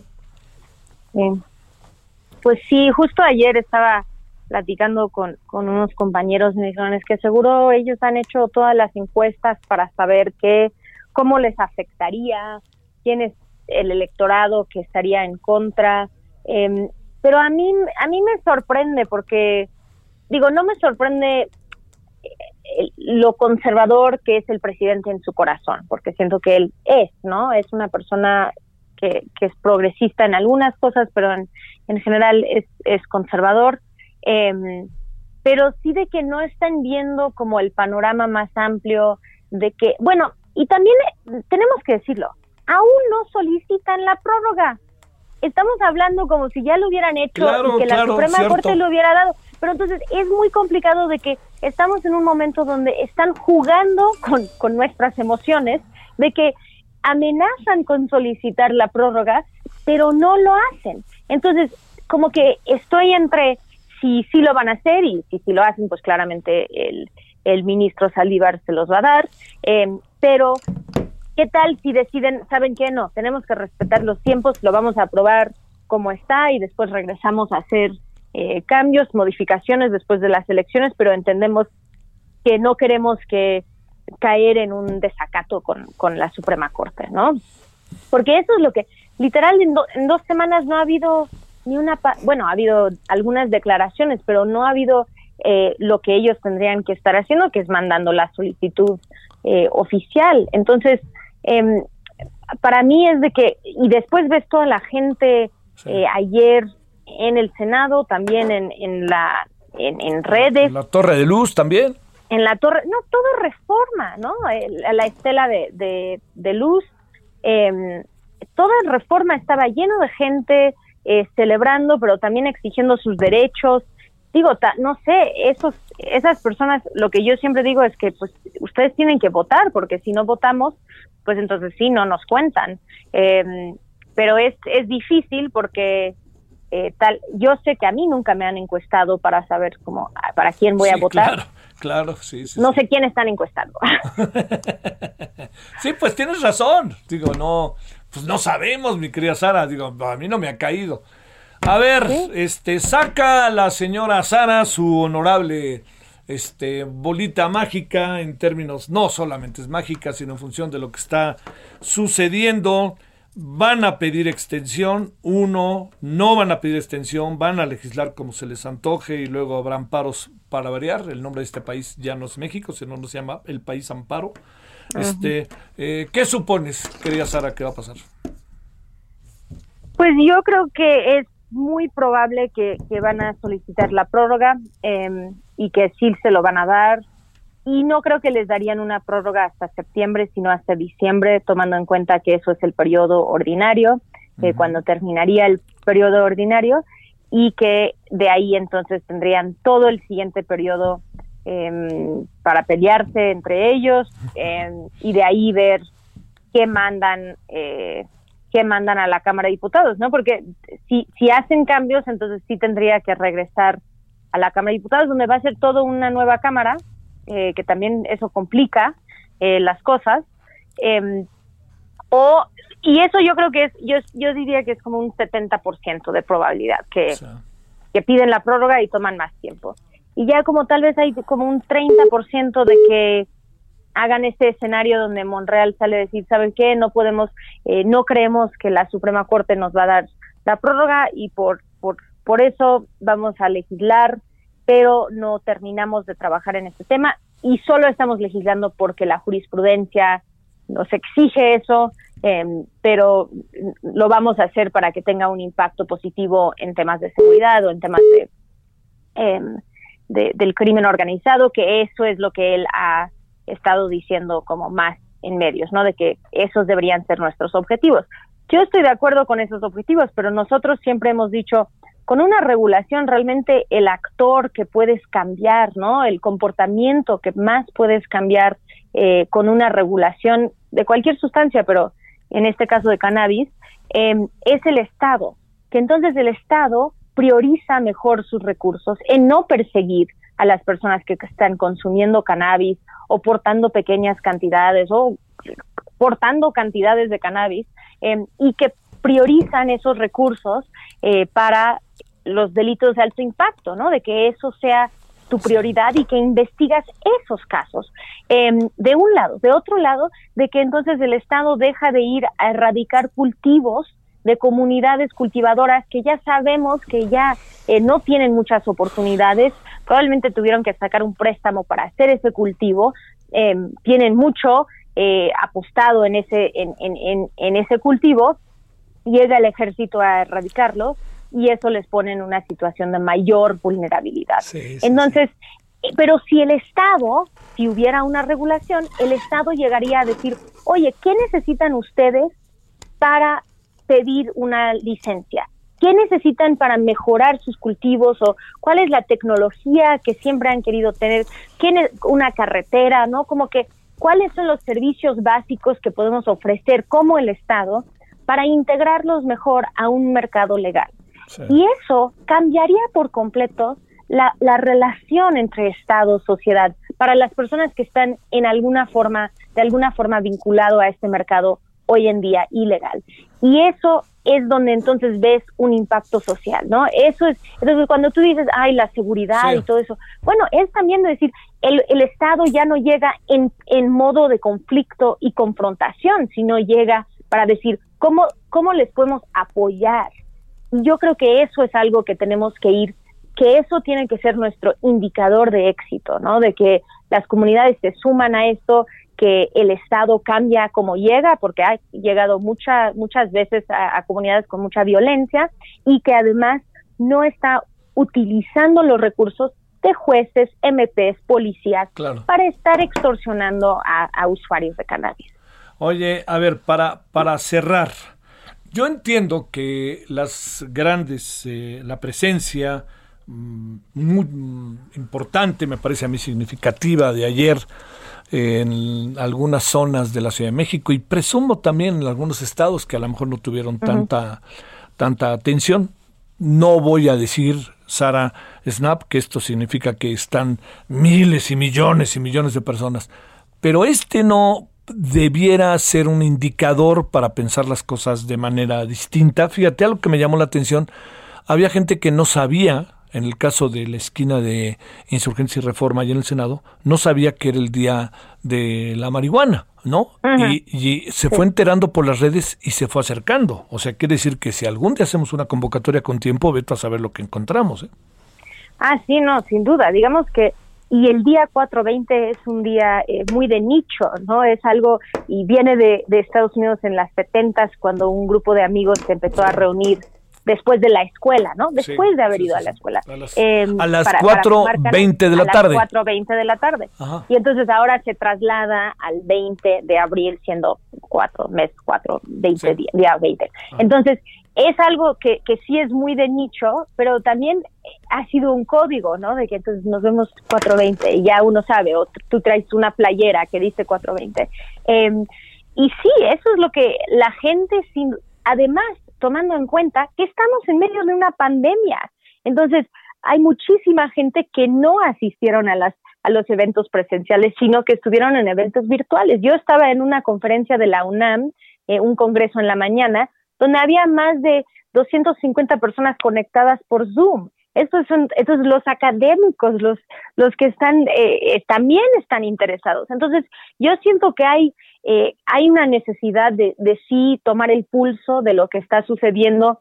El 8 de mayo también es la marcha mundial de liberación de, de, cannabis, entonces veremos cómo es esa convocatoria. Claramente es después de la fecha límite, entonces veremos si tenemos ley eh, en esa fecha también. Pero hace dos años, cuando fue la última marcha presencial, sí eran más de 15 mil personas que vinieron, y eso antes de que tuviéramos eh, tanta conexión en redes, que es lo que hemos visto mucho en esta pandemia, ¿no? Mucha gente ya queriendo hablar de esto, queriendo educarse, adquirir conocimiento, eh, emprender en esto. Eh, y eso es lo que yo siempre también digo. A mí damos estos cursos de cannabis desde Instituto RIA y yo quiero que esas personas que toman nuestros cursos, que tienen una idea, ¿no? De, de hacer una asociación canábica o de que quieren vender cierto producto o quieren vender CBD, yo quiero que ellos tengan la posibilidad de, de, solicitar una licencia y ser legal en este en este mercado, pero entonces necesitaríamos un enfoque que realmente pone en el centro a las comunidades cultivadoras, pero también a los pequeños y medianos eh, empresarios y empresarias, porque son ellos que imagínate que ellos pudieran tener su tiendita, pero todo legal y, pagando pues, impuestos. Y eso es lo que creo que mucha gente ve oportunidad en eso. Pues como pues, Estados Unidos, como Las Vegas, como Los Ángeles, como Roma, como... Pues, Ahora ya son más de 16, son 17 estados en Estados Unidos que tienen cannabis legal para uso adulto, ¿no? Son así 100 millones de personas que están viviendo en lugares donde tú nada más siendo mayor de 21 años puedes ir a comprar. Entonces, también la gran pregunta es, ¿vamos a esperar o ya ya que tenemos esta como uno autoridad moral por todo lo que hemos atraído como país, ¿no? Todo en nuestra historia de estas últimas 14 años y de otro lado tenemos una jurisprudencia. La Suprema Corte nos ha mandatado a hacer este cambio. Entonces, de que ellos nos siguen eh, dando el avión, pues me parece muy desafortunado porque creo que todo todo está ahí para defender eh, el por qué hacer esto. Y sabes que si tú recuerdas en noviembre, cuando el Senado votó el primer proyecto, bueno, su proyecto, todos 82 votos a favor. Eh, todos estaban eh, hablando de los beneficios económicos, de derechos, hasta algunos del PAN votaron a favor. Ahora que nos estamos acercando eh, a, las, a las elecciones, entonces ya todos los de la oposición, menos Movimiento Ciudadano, se están oponiendo pues abiertamente porque les preocupa cómo les va a pegar eh, en las elecciones. Entonces, y Morena, pues, eh, siendo más conservador, porque eh, también les preocupa. Pero yo creo que sí tenemos que, que estar encuestando mejor al voto Pacheco y ver realmente cuántos, cuántos hay. Y, y, más allá del voto Pacheco, las personas que tal vez ni fuman, pero que sienten, o consumen, pero sienten, sí necesitamos un cambio, ¿no? Yo voto por un cambio, de cómo estamos tratando esto porque tengo familiares que, que consumen o porque yo creo en las libertades y en los derechos. Entonces, ahí vamos, pero sí, tenemos 10 días. Bueno, te mando un gran saludo, Sara, con la enorme oportunidad de conversar contigo. ¿eh? Muchas gracias. Muchas gracias, igualmente. Y para los que quieren seguir exigiendo, claro. Eh, ahí en, en, redes sociales, en Regulación por la Paz y en Instituto RIA, pues nosotros seguimos eh, pues haciendo presión política porque hasta que ellos se pronuncian solicitando la prórroga o votando, pues no vamos a soltar. Te mando un gran saludo de nuevo, Sara. Gracias. Muchas gracias, Javier. Adiós. Vámonos a las 17.21 en la hora del centro. ¿Qué pasa allá en la baja alta, querido Atahualpa Garibay? Buenas tardes, Javier. Buenas tardes a todo el auditorio para informar que en Baja California, en concreto en Tijuana, autoridades policíacas y militares realizan un operativo especial desde la noche de ayer para reducir los eh, altos índices delictivos en diferentes colonias populares de esta ciudad. Y es que en 2021 la escalada de violencia ha rebasado la estadística de 2020 en Tijuana. De 8 a 10 personas son privadas de la vida diariamente. Tan solo en Tijuana de febrero a marzo suman más de 300 homicidios dolosos en esta frontera. El día de ayer un elemento de la Agencia Estatal de Investigación, dependiente de la Fiscalía General del Estado, fue privado de la vida por un comando armado a plena luz del día en la colonia Lindavista, en la delegación Playas de Tijuana. Después de este asesinato, integrantes del Ejército Mexicano, de la Guardia Nacional y de la Secretaría Armada de México se sumaron a un operativo especial que realiza la Guardia Estatal de Seguridad e Investigación del Estado, el GESI, para tratar de detener los delitos de alto impacto, para ubicar vehículos robados, tratar de localizar armas y droga en los puntos más conflictivos de esta ciudad. Hay una disputa entre los carteles de las drogas, el cartel Jalisco Nueva Generación, el cartel Jalisco, el cartel Arellano Félix, sus remanentes y el cartel de Sinaloa se disputan el trasiego y el tráfico de drogas en esta frontera y esto ha dejado un baño de sangre en esta frontera, tanto así que el día de ayer un organismo internacional dio a conocer que Tijuana es la segunda ciudad más violenta de todo el orbe, de todo el mundo, con ocho homicidios en promedio. Tijuana sufre una de las peores crisis en materia de seguridad, sobre todo en homicidios, Javier. Muy, muy en breve, Atahualpa, cuéntanos algo nuevo sobre este, la confiscación auténtica de ese campo de golf. El, la directiva del Club Campestre de Tijuana ha anunciado que ya recurrió a diversos jueces para obtener amparos a fin de detener la inminente expropiación de este club eh, social y deportivo que se ubica en la delegación de la mesa en 80 hectáreas. El secretario general de gobierno, Amador Rodríguez Rosado, dijo que en 15 días se tomará posesión física de este inmueble por parte de la administración estatal. Sin embargo, eh, los directivos del club campestre afirman que la justicia federal les dará la razón. Consideran que es ilegal, anticonstitucional tratar de expropiar este bien inmueble que está en manos de la directiva desde hace más de 50 años en Tijuana. Abrazo y muchas gracias, Atahualpa. Saludos. Gracias, buenas tardes. Bueno, vamos a una pausa.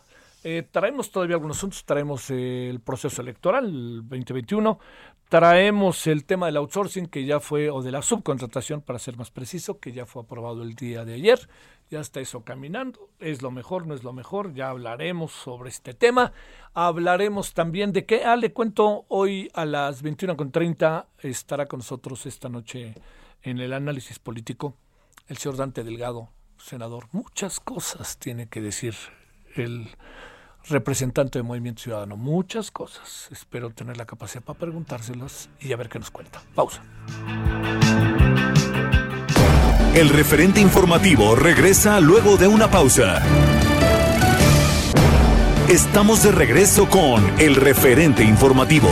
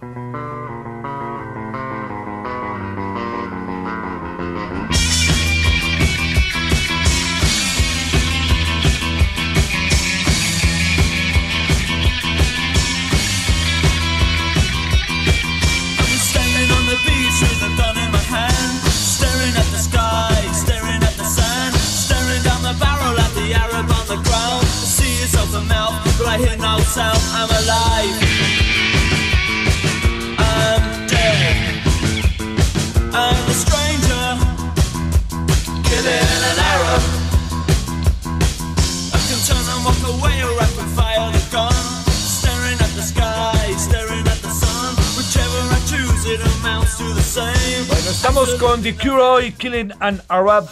Es eh, el eh, Arab es esto se debe a que hoy, pero en 1959, el 21 de abril nacía en Blackpool, allá en Reino Unido, Robert Smith, guitarrista, vocalista, líder de esta banda The Cure. A ver qué le parece a usted, Killing an Arab, The Cure, y eso es lo que tenemos el día de hoy musicalmente.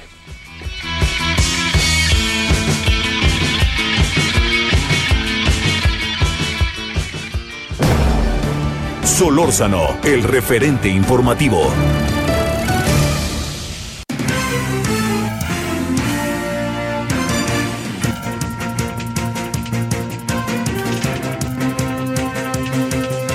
Bueno, estamos, eh, ya saben, la actividad cuando se va cerrando el mes de abril, la actividad cuando se va cerrando el mes de noviembre, la actividad que tiene que ver directamente con el legislativo se intensifica. Y más en casos como este, ¿no? En donde al presidente le corren prisas. Iván Saldaña, ¿qué pasa allá en este caso en diputados? Javier, amigos del auditorio, buenas tardes. Pues hoy el Pleno de la Cámara de Diputados aprobó con 301 votos a favor, 147 en contra de, por supuesto, de las bancadas de oposición, el PAN, PRI, PRD, el Movimiento Ciudadano y dos abstenciones. Eh, aprobaron una reforma a, a, la ley de hidrocarburos en el transitorio 13, en el que se quita a la Comisión Reguladora de Energía, la CRE, la facultad de tratar a petróleos mexicanos, a Pemex, como un actor preponderante en el mercado de hidrocarburos, petrolíferos o petroquímicos a fin de que pues reciba un trato igual sobre sus competidores. Estos cambios pues se dan a través de una iniciativa de reforma que te explicaba al décimo tercero de la ley de hidrocarburos, propuesta apenas el día de ayer por el morenista Manuel Rodríguez, presentada eh, por la mañana a la, en, la Gaceta Oficial por la mesa directiva en, en, la sesión y, y, inmediatamente tornada a comisiones donde se dictaminó ayer mismo por la tarde por la Comisión de Energía.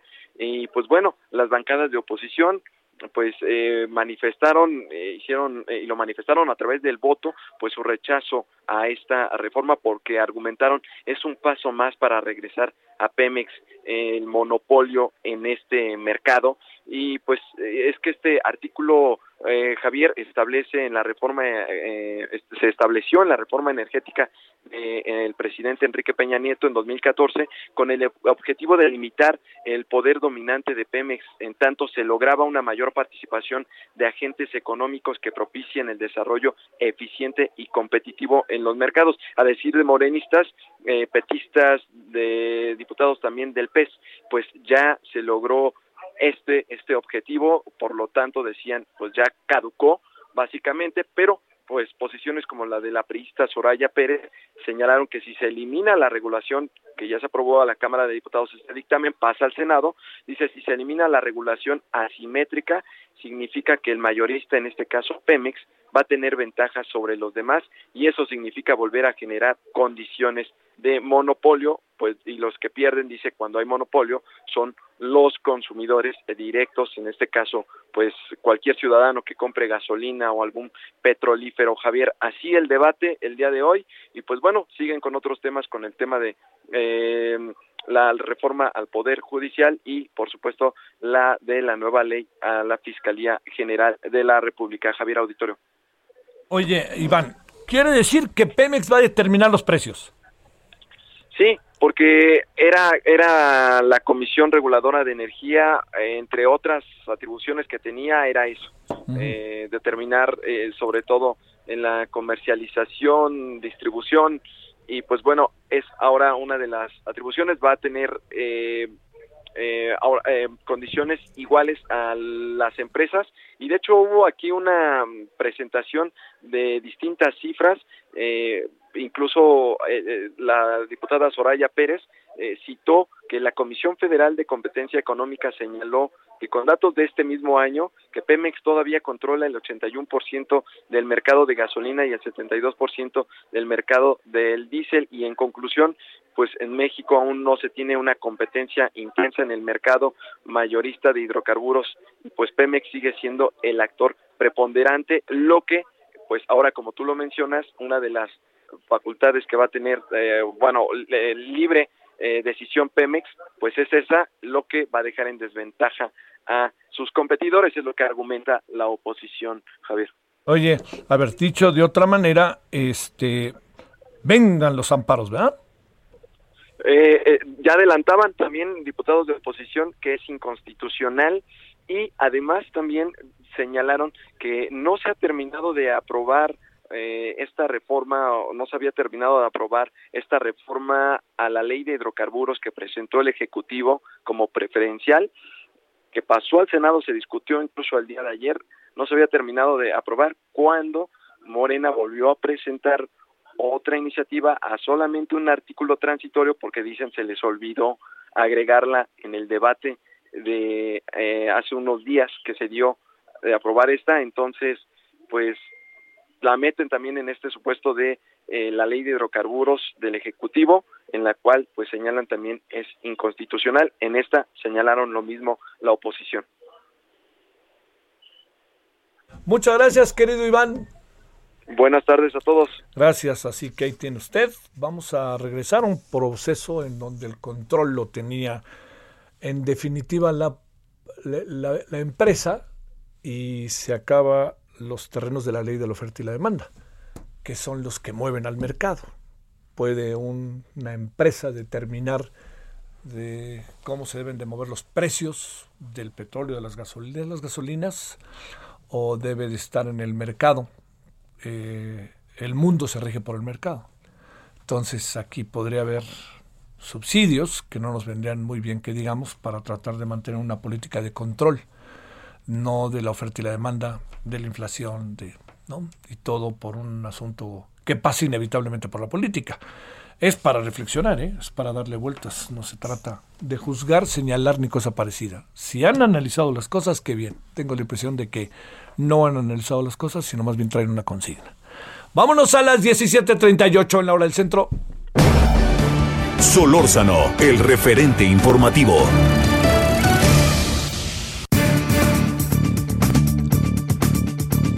Gracias al maestro Jorge Sales Boyoli, abogado experto en Derecho Laboral, coordinador del Comité de Derecho Nacional de la ANADE y socio director de la firma Sales Boyoli. Maestro, ¿cómo has estado? Buenas tardes. Bien, Javier, pues este, escuchando la nota anterior, el, el, legislativo imparable, el legislativo y el ejecutivo que a ratos parecen la misma cosa, ¿no? Ajá. Híjole, pues es que lo que pasa es que va a ser Pemex quien te va a decir de a cómo es todo, ¿no? Pero para donde voltees, o sea, están aprobando leyes a una velocidad, ¿no? Este, antes de que acabe el periodo de sesiones y antes de las elecciones, eh, lo del outsourcing pues no es la excepción. Este, ¿tienes una reflexión, una opinión respecto a este tema de la ley de hidrocarburos? ¿Nos va a colocar, eh, presumes, en qué circunstancias? Porque pues eso pasa también por la subcontratación a querer o no. Eh, sí, sí, eh, la verdad es que esta, esta inminente ley de la subcontratación, digamos, eh, nos, nos sitúa eh, pues en una dinámica ya totalmente diferente. En tu espacio hemos venido siguiendo desde, desde noviembre del año pasado cómo se fue gestando ¿no? todo este tema. sin duda alguna se, se resuelve un problema importante, es una legislación llena de claroscuros se resuelve un problema importante que era el abuso de la subcontratación, la subcotización, las factureras, pero, pero yo, yo creo que no era necesaria tanta agresividad, ¿no? Atacamos el síntoma y no la enfermedad. Eh, había otras formas de llegar a estos resultados, finalmente esta es la ley que hay, eh, y ahora hay muchos retos y muchas áreas grises en esta ley, como la entrada en vigor, como la PTU eh, que va a sobrar después de que se aplique el tope, sí se ve una ley que en muchos aspectos pues se hizo al vapor con la intención de sacarla lo más rápido, no en todos los aspectos, que ahora tendremos que esperar la legislación secundaria con la esperanza pues de, encontrar más claridad en, puntos tan fundamentales como en qué fecha se tienen que transferir los trabajadores. Da la impresión como está redactada la ley, Javier, que eh, si se publica el primero de mayo, como creemos que el presidente va a intentar para montarse en estos símbolos políticos, el 2 de mayo todos los empleados que estén subcontratados estarían en una situación prohibida, los empleadores cometiendo delito. Tendrían que estar transferidos todos.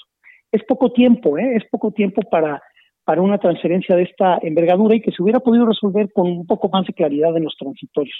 Pero eh, bueno, pues creo, creo que ahora hay que ponerse a, a trabajar, como dice un colega mío, ya no se trata de ver cómo revivir al muerto, sino pensar en el, en el funeral, ¿no? Sí. A ver, ¿Qué, se puede hacer ante lo que ya es la inminencia de, eh, de, la, de la aprobación, ¿no? De la subcontratación. ¿Por dónde empezarán las cosas? ¿Cuánto tiempo se tiene? ¿Qué vendrá sucediendo?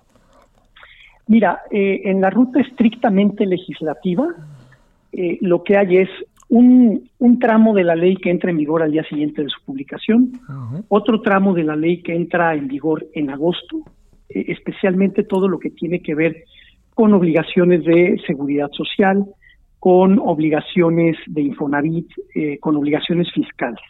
Y luego un tramo que parece eh, asimétrico o inequitativo, a decir de muchos, que entrará en vigor hasta el ejercicio fiscal que sigue, y es todo, todo el tema de la subcontratación en, la, en, en el derecho laboral burocrático. ¿no? Ya se han alzado voces, como era de esperarse, eh, pues que dicen, oye, ¿por qué, ¿por qué haces ese trato tan diferenciado? ¿no? Eh, tu gobierno sí te tomas el tiempo que necesitas y a la iniciativa privada le das menos cancha. Claro que también habrá quien diga, venimos discutiendo esta ley desde noviembre, ya tuvieron tiempo también ustedes, empresarios, pero, pero en la ruta legislativa eso es. En la ruta jurídica lo que puede caber aquí pues son los juicios de amparo, ¿no? Eh, en aras de pedir claridad eh, y que esto, digamos, los jueces se pronuncien. Hemos visto en otras materias, como en materia de telecomunicaciones, a jueces, déjame calificarlos así, valientes, ¿no? Que están dispuestos a, otorgar suspensiones y tal. Eh, vamos a ver, ese es uno de los caminos, digamos, jurídicos que tienen ventajas y desventajas. Y luego está el camino administrativo y de la política, que es esperar las legislaciones secundarias y tratar de incidir en ellas. Yo tengo que decirte, porque es de justicia, que en la Secretaría del Trabajo eh, hay funcionarios con apertura, no a oír, sino a escuchar y a discutir estas inquietudes. Eh, incluso yo tengo la esperanza, espero no la ingenuidad, eh, pues que esta legislación secundaria venga a llenar las lagunas que dejó esta ley que se aprobó a un ritmo vertiginoso, ¿verdad? Sí. Oye, eh, ¿qué, qué, qué tanto, digamos, porque tiene sus virtudes la decisión tomada, ¿no? Y lo que se ha aprobado, pregunto. No cabe duda que es meritorio. Yo creo que el gran valor que tuvo esto, y también cuesta trabajo decirlo, esa es la verdad, pero eh, el mérito que tuvo el, el senador Napoleón Gómez Urrutia de poner este tema en la mesa hace más de un año, ¿no? Recordarás tú que de plano la secretaria de Gobernación tuvo que ir al Senado a pedirle que parara esa iniciativa y se fue a la congeladora varios meses. Eh, yo creo que el gran mérito es eh, que hubo también valentía en erradicar este tema que no tiene que ver con el número de personas que están en la subcontratación, porque ese número es marginal, es menos del 10% de la población económicamente activa. El tema no era ese, Javier, el tema es el tamaño de industria eh, que tenía esto en términos de factureras y en términos de subcotización y el dinero que dejaba de ingresar al, Estado, que ahora habrá que ver dónde va a quedar ese dinero, porque no está en el presupuesto de ingresos de este año y es una entrada extraordinaria que seguramente tendrán tendrá el gobierno. Así que sí tiene su mérito. Eh, la medicina me parece que fue demasiado agresiva, me parece que va a dejar secuelas en otras cosas, pero para ponerlo en su justa en su justa dimensión, eh, ni el paraíso prometido ni, ni el infierno diagnosticado, ¿eh, Javier? Eh, creo, creo que es una, una ley que tiene aspectos plausibles porque erradica el mal de una manera muy radical, muy este, extrema. y ahora hay muchos retos, ahora hay muchos retos en la implementación, que yo creo que el, el, nombre del juego de aquí en adelante es tiempo, tiempo para poderlo implementar. Bueno, oye, este, tres meses nos dicen, ¿verdad? Tres meses, eh, eh, uno de los tramos, y donde está poco claro, es el tramo de entrada en vigor al día siguiente. Y ahí en el tramo en vigor al día siguiente, por ejemplo, bien podría interpretarse que la transferencia de los empleados, es decir, pasarlos de la vieja empresa de outsourcing a una nueva compañía, eh, entra en vigor al día siguiente. Entonces ahí hay efectos grandes y es de lo que más inquietud ha generado. Así que al día siguiente, tres meses, eh, agosto del 22, eh, del 21, perdón, y el siguiente ejercicio fiscal. Esas son esas son las este, los hitos eh, en la entrada en vigor. Sí, la ruta crítica del asunto. Bueno, pues este Jorge, veremos. Yo creo que tendremos que estar conversando de aquí a tres meses y de aquí a tres meses y un día en cuanto se apruebe. Correcto, correcto, así es. De nuevo, muchas gracias. maestro. Gracias. Buena tarde, bye Javier. 17:46 en la hora del centro. Solórzano, el referente informativo.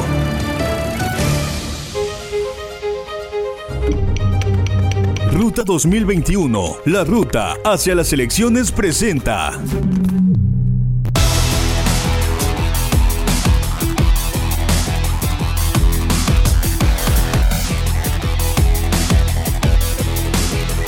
Empecemos con lo que en la, en la, emisión de esta tarde, que quede claro, de 16 a 18 horas, con el tema de la Ruta 2021 y vámonos directamente con Cintia Stettin. Cintia, te saludo con gusto, ¿cómo has estado?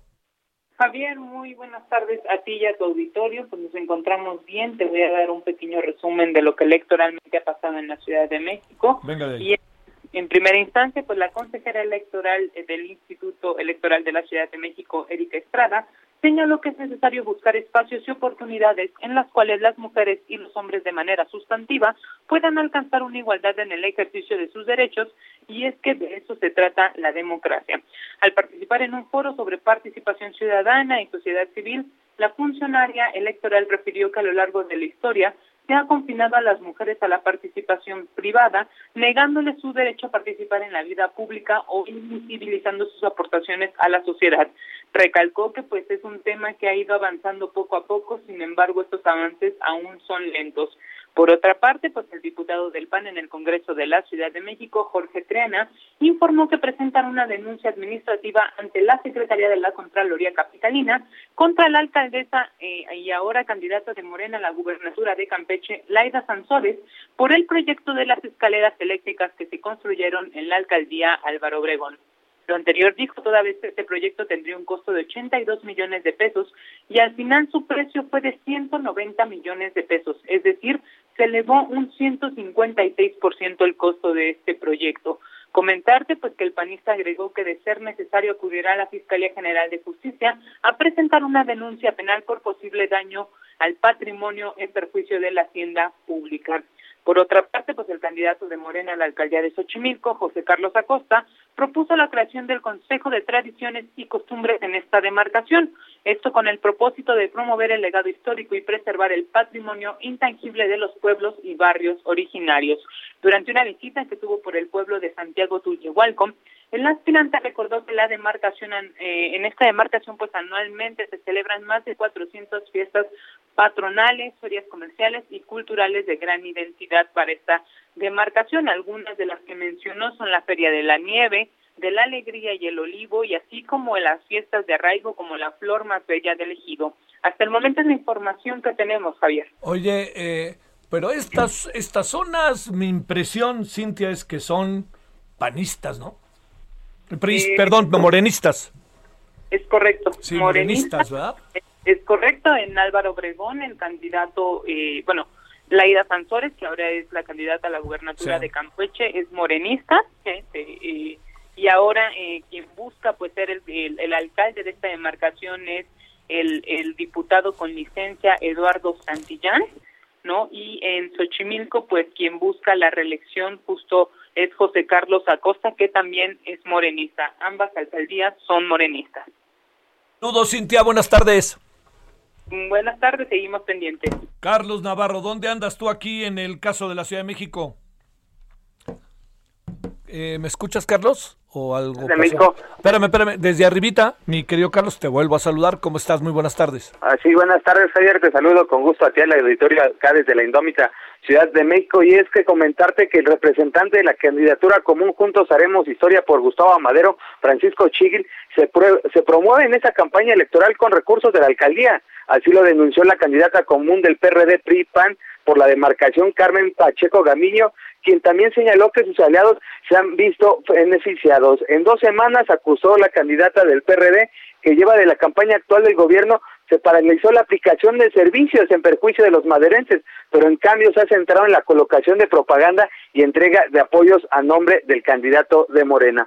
Pacheco dijo que empleados de la propia alcaldía se han acercado a su equipo de trabajo para mostrar su inconformidad y denunciar la utilización de su fuerza laboral para realizar trabajos de promoción en favor de Chigil. Este es uno de los principales problemas, Javier, que veíamos venir con el tema de la reelección. Recordemos que son nueve candidatos en la Ciudad de México que buscan la reelección en las alcaldías y bueno, ya salió la primera denuncia en caso de Gustavo Amadero. Y también comentarte que el abanderado por la candidatura común Juntos haremos historia Morena y PT a la alcaldía Iztacalco, Armando Quintero, planteó sus propuestas para las mujeres en esta campaña electoral por la reelección. En una asamblea vecinal en la colonia agrícola oriental, la más grande de la Ciudad de Mico, dio a conocer sus propuestas sobre distintos rubros con la, con la principal finalidad de garantizar su salud, seguridad, autonomía. Entre ellas se encuentran los apoyos para las casas de la mujer, donde podrán acceder a servicios y programas para su desarrollo, así como becas de capacitación para el autoempleo. También en Iztacalco, que el 52% de su población son mujeres, se les va a brindar un espacio donde reciban atención ginecológica de primer nivel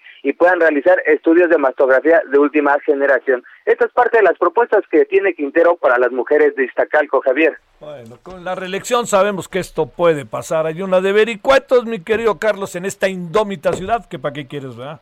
Gracias. Es correcto, se veía venir esto, Javier. Buenas tardes. Gracias, Carlos. Misael Zavala, cerramos contigo. Buenas tardes, Javier. Hoy Félix Salgado Macedonio hizo oficial ya una denuncia ante el Tribunal Electoral del Poder Judicial de la Federación en la que pide juicio ciudadano contra seis consejeros del Instituto Nacional Electoral que votaron a favor de cancelar su candidatura al gobierno de Guerrero. Los consejeros que fueron denunciados por el por Félix Salgado Macedonio son el mismo presidente del Instituto Nacional Electoral, Lorenzo Córdoba, Ciro Murayama, Carla Humphrey, Claudia Zavala, Dania Rabel y Jaime Rivera Velázquez. Los seis están señalados por haber afectado los derechos fundamentales a ser votado de Salgado Macedonio. El senador con licencia encabezó este juicio para la protección de derechos político-electorales y que está firmado también por 30 ciudadanos guerrerenses más, en la que también impugnan el acuerdo del INE donde, la, donde le cancelan la candidatura. Este, pues este acuerdo, este, esta denuncia ya fue turnada al magistrado Indalfer Infante González, magistrado del Tribunal Electoral, por tratarse de un asunto vinculado a otro juicio que también interpuso Salgado Macedonio, en el que pide que le permitan participar en la contienda electoral, debido a que él no omitió presentar sus informes de gastos de precampaña y culpa a la dirigencia de Morena por no haber entregado estos informes al Instituto Nacional Electoral. Es decir, ahora eh, el magistrado Indalfer Infante será quien trate estos dos temas y eh, en los próximos días, en una sesión de la Sala Superior, pues estén resolviendo este tema, Javier. Muchas gracias y buenas tardes, Misael. Pero bueno, parece que el culpable es el partido, ¿verdad? Todo apunta que para allá va a ser la bronca original. Gracias, Misael. Gracias, Javier. Buenas tardes. Casi nos vamos. Ruta 2021, la ruta hacia las elecciones presentó. Solórzano, el referente informativo.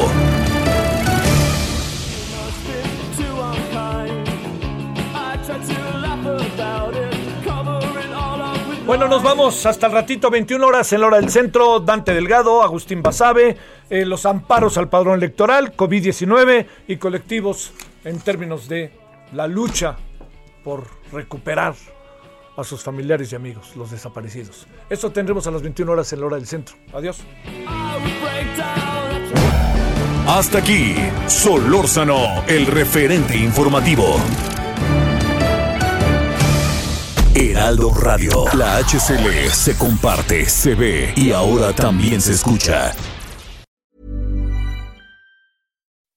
When you make decisions for your company, you look for the no-brainers. If you have a lot of mailing to do, stamps.com is the ultimate no-brainer. Use the stamps.com mobile app to mail everything you need to keep your business running with up to 89% off USPS and UPS. Make the same no-brainer decision as over 1 million other businesses with stamps.com. Use code PROGRAM for a special offer. That's stamps.com, code PROGRAM.